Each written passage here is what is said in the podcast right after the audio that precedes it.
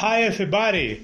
Eu sou o professor Marco Lucas e estamos de volta aqui para revisarmos mais um tópico de língua inglesa.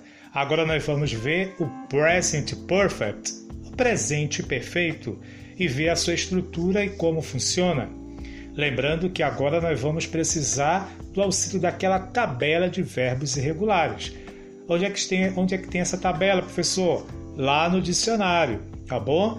Evidentemente que com o uso desse dicionário você vai é, poder fixar mais, memorizar essas formas, porque lembre-se, no Enem não pode usar dicionário, dicionário não pode usar tabela de verbos irregulares, tá ok?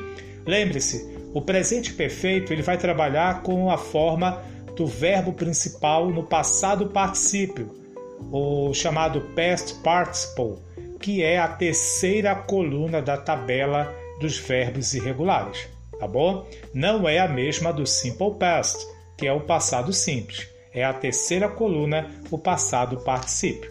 Então nós vamos ter a estrutura sujeito, verbo auxiliar, que nesse caso nós vamos não será o verbo to be, será o verbo to have, certo? Mais o verbo principal no passado particípio, mais o complemento.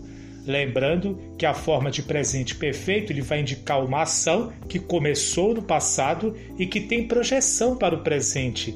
É uma ação não que está acontecendo, mas que ela sempre acontece. Ela sempre vai renovando. É aquele eu tenho estudado para o concurso. Ela começou, a pessoa começou a estudar, mas não terminou, porque aquela ação ela está sendo de uma forma processual, uma forma, mas de uma forma contínua, repetitiva, certo? Não é também o presente contínuo, que é a forma contínua do verbo.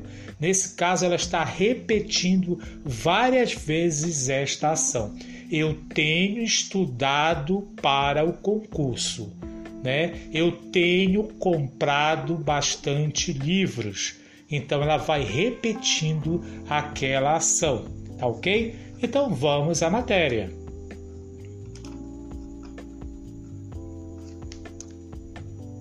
O presente, o presente perfeito, o presente perfeito é marcado pela forma é marcado pela forma sujeito, verbo has ou has, o verbo principal no particípio passado mais o complemento. Por exemplo, Susan has been to England.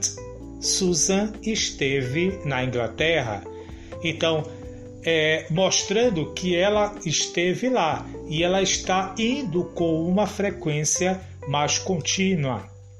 O presente perfeito pode ser usado para indicar, primeiro, ações que começaram no passado e continuam até o presente. He has worked at the hospital since April. Então ela tem trabalhado, né? Ela trabalha é, no hospital desde abril. I have exercised the gym lately. Eu tenho me exercitado na academia ultimamente. Então a repetição daquela ação ela é notada. Segunda forma que nós podemos utilizar o present perfect são ações que ocorreram em um tempo não determinado, ou seja, indeterminado no passado. Então vamos ao exemplo. I have been to the USA. Eu estive nos Estados Unidos. She has traveled to England.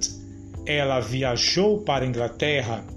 Então aí eu tenho dentro dessa estrutura o sujeito, o verbo to have no presente, a forma do verbo principal no passado particípio, né? É, nesse caso aí da primeira frase é o been, I have been, que tá no, é o passado particípio do verbo to be, estado. E na segunda frase, he has traveled.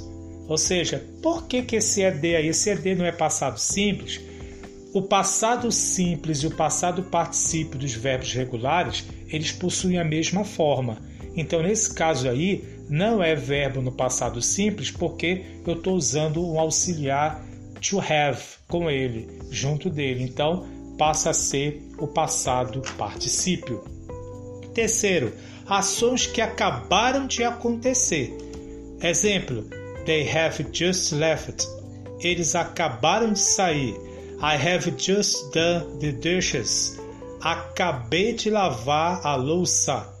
Tá? Então, nesse caso aí, ela está mostrando uma ação que acabou de acontecer.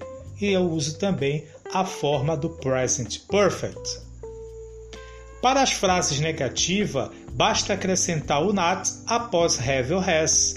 E nas frases interrogativas, basta colocar have or has no início da frase. Aí vamos ver algumas formas. Por exemplo, I have not ficará haven't. E na forma interrogativa, have I. You have not, ou então you haven't, na forma negativa, na interrogativa, have you. He has not, ou he hasn't, na forma negativa, na interrogativa, ficará has he. Então, o present perfect ele vai apresentar a seguinte estrutura: sujeito, verbo auxiliar to have no presente, verbo principal no passado particípio, que corresponde à terceira coluna da tabela de verbos irregulares, certo? E se for regular, ele vai terminar em ed.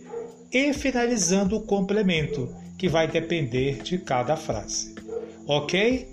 Revisão feita, até a próxima. Bye bye!